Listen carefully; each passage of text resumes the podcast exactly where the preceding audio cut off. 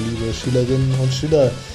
Wir heißen Sie wieder ganz herzlich willkommen zu unserem GÜ-Podcast zur Episode 23. Und wir, das sind Herr Wulff. Und Frau Gansewig, hallo. Und wir schauen mal darauf, was als letztes passiert ist. Sieglinde, Mareike und Herr Konrad haben den Knopf gedrückt. Und jetzt drücken, drücken Sie, gucken Sie wie gespannt auf den Topitec.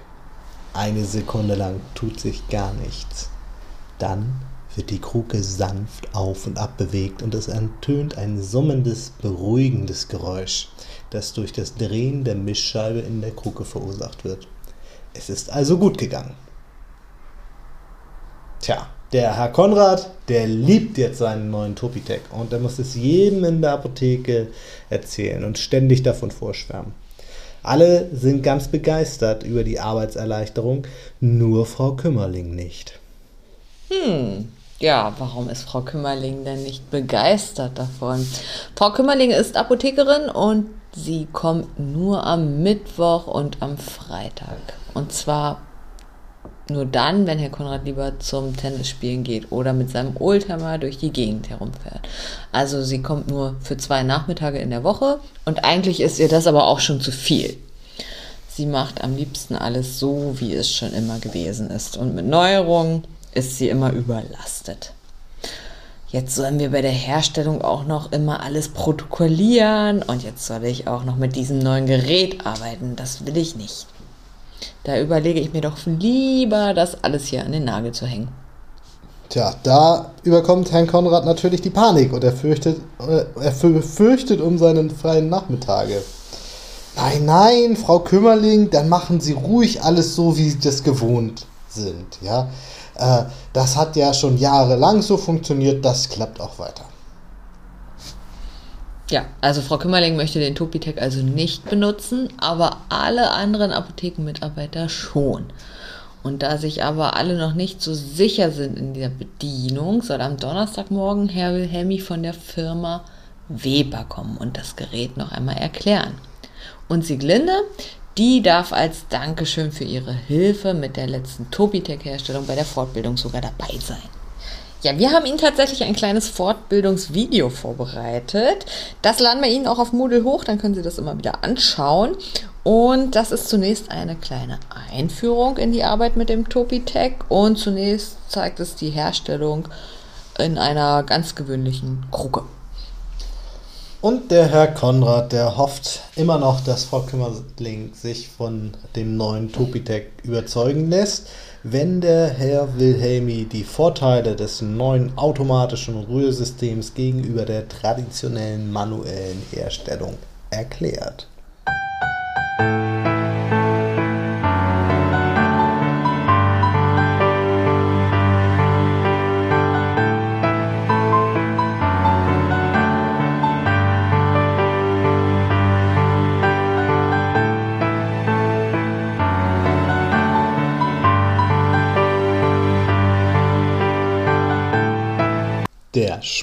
Der Woche. Ja, der Spruch der Woche ist diese Woche ein Zitat von Jean Jaurès. Tradition ist nicht das Bewahren der Asche, sondern das Schüren der Flamme. Und vielleicht erkennt ja Frau Kümmerling auch, dass aus der Vergangenheit auch Zukunft erwachsen kann. Vielleicht lässt sie sich nach der Fortbildung bei Herrn Wilhelmi auch auf die Arbeit mit dem neu modernen Topitec ein.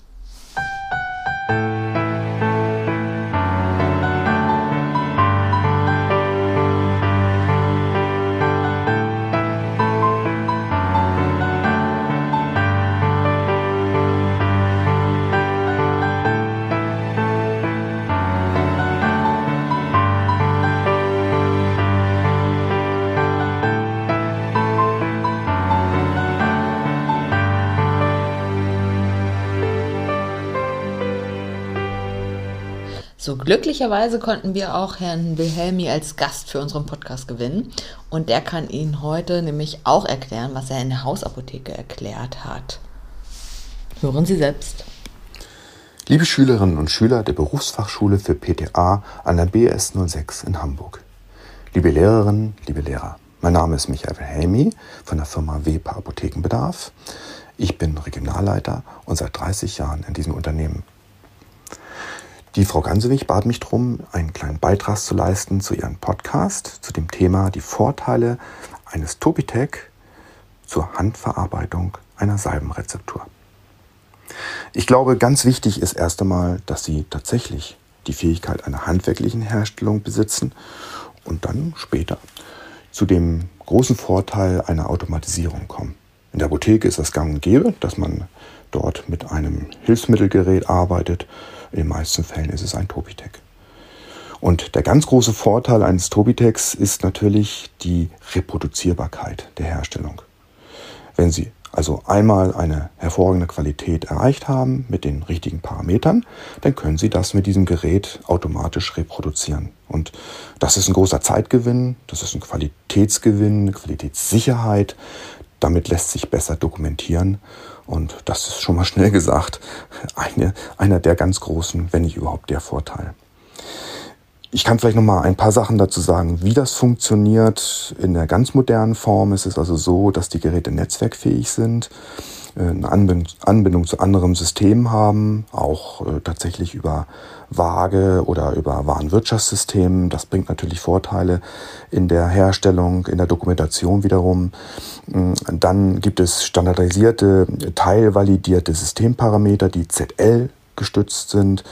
Ähm, das Zentrallabor ähm, prüft ja immer wieder mit diesen Ringversuchen, davon haben Sie sicher schon gehört, diese Salbenrezepturen, die man einschickt, werden beurteilt und äh, jedes Mal, wenn wir daran teilnehmen, erfolgreich teilnehmen, dann werden diese Parameter auch abgespeichert und sind wieder nochmal wieder ein, ein äh, Hilfspunkt dafür, dass Sie sehr viel schneller zu einem guten Ergebnis kommen.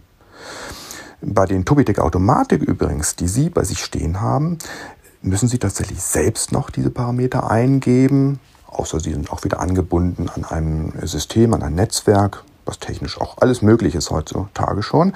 Aber ähm, ich finde es ganz vorteilhaft, dass man das noch mit der Hand macht am Anfang, weil Sie selbst herausfinden, ob diese Salbenrezeptur Ihren Anforderungen gerecht geworden ist und Sie dann daraufhin diese Parameter dann abspeichern können, denen einen Namen geben und sozusagen ganz selbst dann eine ähm, standardisierte Einstellung gefunden haben, mit der sie wieder die Qualität reproduzieren können. Das ist in kurzen Worten, glaube ich, auf den Punkt gebracht, was der ganz große Vorteil ist von diesen Automatisierungen einer Herstellung der Rezeptur. Ich hoffe, ich konnte Ihnen ein bisschen Input geben dazu, ein bisschen helfen und wünsche Ihnen noch ganz viel Spaß bei dem Podcast und viel Erfolg bei Ihrer Ausbildung. Ja, und dann bis irgendwann mal in einer öffentlichen Apotheke. Alles Gute, Ihr Michael Wilhelmi. Ja, lieber Herr Wilhelmi, ein herzliches Dankeschön an Sie an dieser Stelle. Ähm, der Herr Wilhelmi verwendet einige Fachbegriffe, die vielleicht nicht jedem von Ihnen geläufig sind. Und deswegen sagt Herr Dr. Wulff noch mal ganz kurz was zu einigen Fachbegriffen. Ja, also zuerst einmal der Begriff Parameter ist hier gefallen. Das ist Ihnen sicherlich als Wort schon mal untergekommen. Im Zusammenhang mit dem äh, Topitec bedeutet das also zum einen die Rührgeschwindigkeit, das heißt, wie schnell dreht sich die Rührscheibe in, dem, äh, in der Kruke. Ah ja, das war dieses UPM. Genau, das heißt Umdrehungen. Display. Umdrehungen pro Minute steht da auf dem Display. Wir haben das jetzt auf 1000 eingestellt. Das ist also schon relativ viel. Und dann kann man natürlich noch einstellen, wie häufig, äh Quatsch, wie lange die Rezeptur dann mischen soll. In unserem Fall zwei Minuten. Und die Parameter haben natürlich dann einen Einfluss auf die Qualität der Salbe. Also wie gut ist das Ganze gelungen. Ähm, und die Qualität kann man dann eben immer an bestimmten Sachen festmachen. Zum Beispiel da ähm, kann man das daran festmachen, wie gut ist der ähm, Wirkstoff in der Salbe verteilt worden. So, ein weiterer Begriff, der hier verwendet wurde, ist die Reproduzierbarkeit. Ähm, Sie können sich vorstellen, wenn ich am Montagmorgen eine Rezeptur rühre, ist das vermutlich ähm, ist das, das Ergebnis vermutlich ein anderes, als wenn ich das äh, am Samstagabend um 3 Uhr morgens machen würde. So. Ähm, das ist auch äh, ganz natürlich und es ist auch äh, nicht nur eine, sag ich mal, eine zeitliche Angelegenheit, sondern auch verschiedene Personen bekommen bei der manuellen Salbenherstellung unterschiedliche Ergebnisse heraus. Ähm, das ist ganz natürlich, aber es ist natürlich nicht besonders wünschenswert bei Salbenherstellung im Allgemeinen. Deswegen möchte man sich, möchte man gerne ähm, Prozesse so haben, dass sie immer das gleiche Ergebnis äh, hervorrufen. Und das wäre dann die Reproduzierbarkeit. Das heißt, man kann ein Ergebnis wieder produzieren. Ähm, das kann man eben mit so automatischen Rührsystemen ganz hervorragend machen. Und wenn man dann Parameter gefunden hat, mit denen man ein reproduzierbares Ergebnis herstellen kann, dann möchte man das Ganze gerne validieren. Also Validierung ist eine Sicherstellung. Damit stellt man dann sicher, dass die Qualität mit den gewünschten Parametern reproduzierbar hergestellt werden kann. Ja, wunderbar. Mir stellt sich jetzt bloß nochmal die Frage, wie kann ich das Ganze denn sicherstellen? Ja, so eine Validierung läuft im Grunde so ab, dass man mehrmals eine Herstellung mit den gleichen Parametern, also mit den gleichen Einstellungen von verschiedenen Personen durchführen lässt. Das kann man zum Beispiel gut äh, machen über die von Herrn Wilhelmi schon erwähnten ZL-Versuche machen. So können also, also ZL steht für Zentrallabor und ähm, mit dem Zentrallabor werden immer so Regenversuche gemacht, wo dann mehrere, also oder ganz, ganz viele Apotheken einbezogen werden und in jeder Apotheke wird dann mit den, ähm, mit den gegebenen Parametern äh, diese Herstellung dann wiederholt und dann wird geguckt, ob überall ein zufriedenstellendes Ergebnis herausgekommen ist. Und so, und so würde man das dann auch machen. In der Industrie ist es häufig ein bisschen komplizierter, so Herstellungsverfahren zu validieren, aber im Prinzip ist es auch da so, dass man immer wieder und wieder mit den gleichen Einstellungen versucht, ähm, die Rezepturen oder die Herstellungen durchzuführen und dann zu gucken, ob die Qualität dann auch gepasst hat. Und wenn sie dann häufig genug gepasst hat, dann ist das, gilt das Verfahren als validiert. Ja, prima, das leuchtet ein. Ja, naja, und kurz nachdem Herr Wilhelmi jetzt mit seiner wunderbaren Fortbildung fertig ist, kommt eine Kundin in die Apotheke, in die Hausapotheke. Und die ist total unzufrieden. Und zwar mit ihrer Creme, die sie gestern von Frau Kümmerling bekommen hat. Erst musste ich den ganzen Nachmittag warten, hat sie gesagt. Und dann hat diese Creme total große Stücke drin. Das kratzt total auf der Haut und ich habe immer dunkle Flecken unter den Fingernägeln, wenn ich die Creme aus der Kruke hole. Tja, die Apothekenmitarbeiter nehmen die Beschwerde natürlich sofort auf und kümmern sich darum. Was kann hier nur schiefgelaufen sein? Leider hat Frau Kümmerling kein Protokoll geschrieben, darum lässt sich überhaupt nicht mehr nachvollziehen, was schiefgelaufen sein könnte. Aber man kann natürlich wenigstens die abgegebene Probe, äh, die abgegebene Creme prüfen. Dazu gibt es eine In-Prozess-Prüfung. Ja, genau. Also In-Prozess-Prüfungen sind alle Prüfungen, die während der Herstellung ausgeführt werden. Also wenn man die abgegebene Creme hinterher prüft, ist es ja dann eher eine Endproduktprüfung. So, aber eine sinnvolle In-Prozess-Prüfung wäre gewesen, wenn Frau Kümmerling zum Beispiel eine ganz, ganz kleine Menge Zubereitung auf einen Objektträger aufgetragen hätte und obendrauf einen zweiten Objektträger gelegt hätte. Und dann ähm, hätte man das Ganze so ein bisschen zusammengedrückt und die Probe gegen das Licht gehalten. Und dann wären dunkle Flecken oder Punkte zu erkennen gewesen, wenn dort der Wirkstoff nicht homogen verteilt gewesen wäre. So, also Sie würden diese In-Prozess-Prüfung jetzt immer machen nach dem Mischprozess im Topitec, bevor Sie die Kruke verschließen und etikettieren und an den Kunden abgeben. Naja, in der Hausapotheke wird jetzt also nochmal das Endprodukt begutachtet. Was kommt denn bei der Prüfung raus? Tja, Natürlich sind größere Pulveragglomerate in der Creme zu sehen. Das hat ja auch die Kundin selber schon festgestellt an dem kratzigen Gefühl auf der Haut.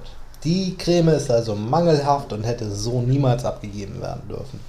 Aber das hätte sie eigentlich auch sowieso nicht, überhaupt nicht abgegeben. Sie hätte ohnehin nicht abgegeben werden dürfen, weil es ja keine Dokumentation dazu gibt. Also auch das disqualifiziert die Herstellung schon. So, naja. Die Kundin ist also ganz friedlich und lässt sich darauf ein, dass die Creme jetzt einfach noch einmal neu hergestellt wird. Hm, sie ist zwar sauer, äh, auf die Apotheke und auf ähm, und Herr Konrad ist natürlich sauer auf Frau Kümmerling, das ist ja auch klar. Naja, die wird sich noch was anhören müssen. Aber erstmal soll jetzt die ähm, Rezeptur neu hergestellt werden und diesmal mit dem Topitec.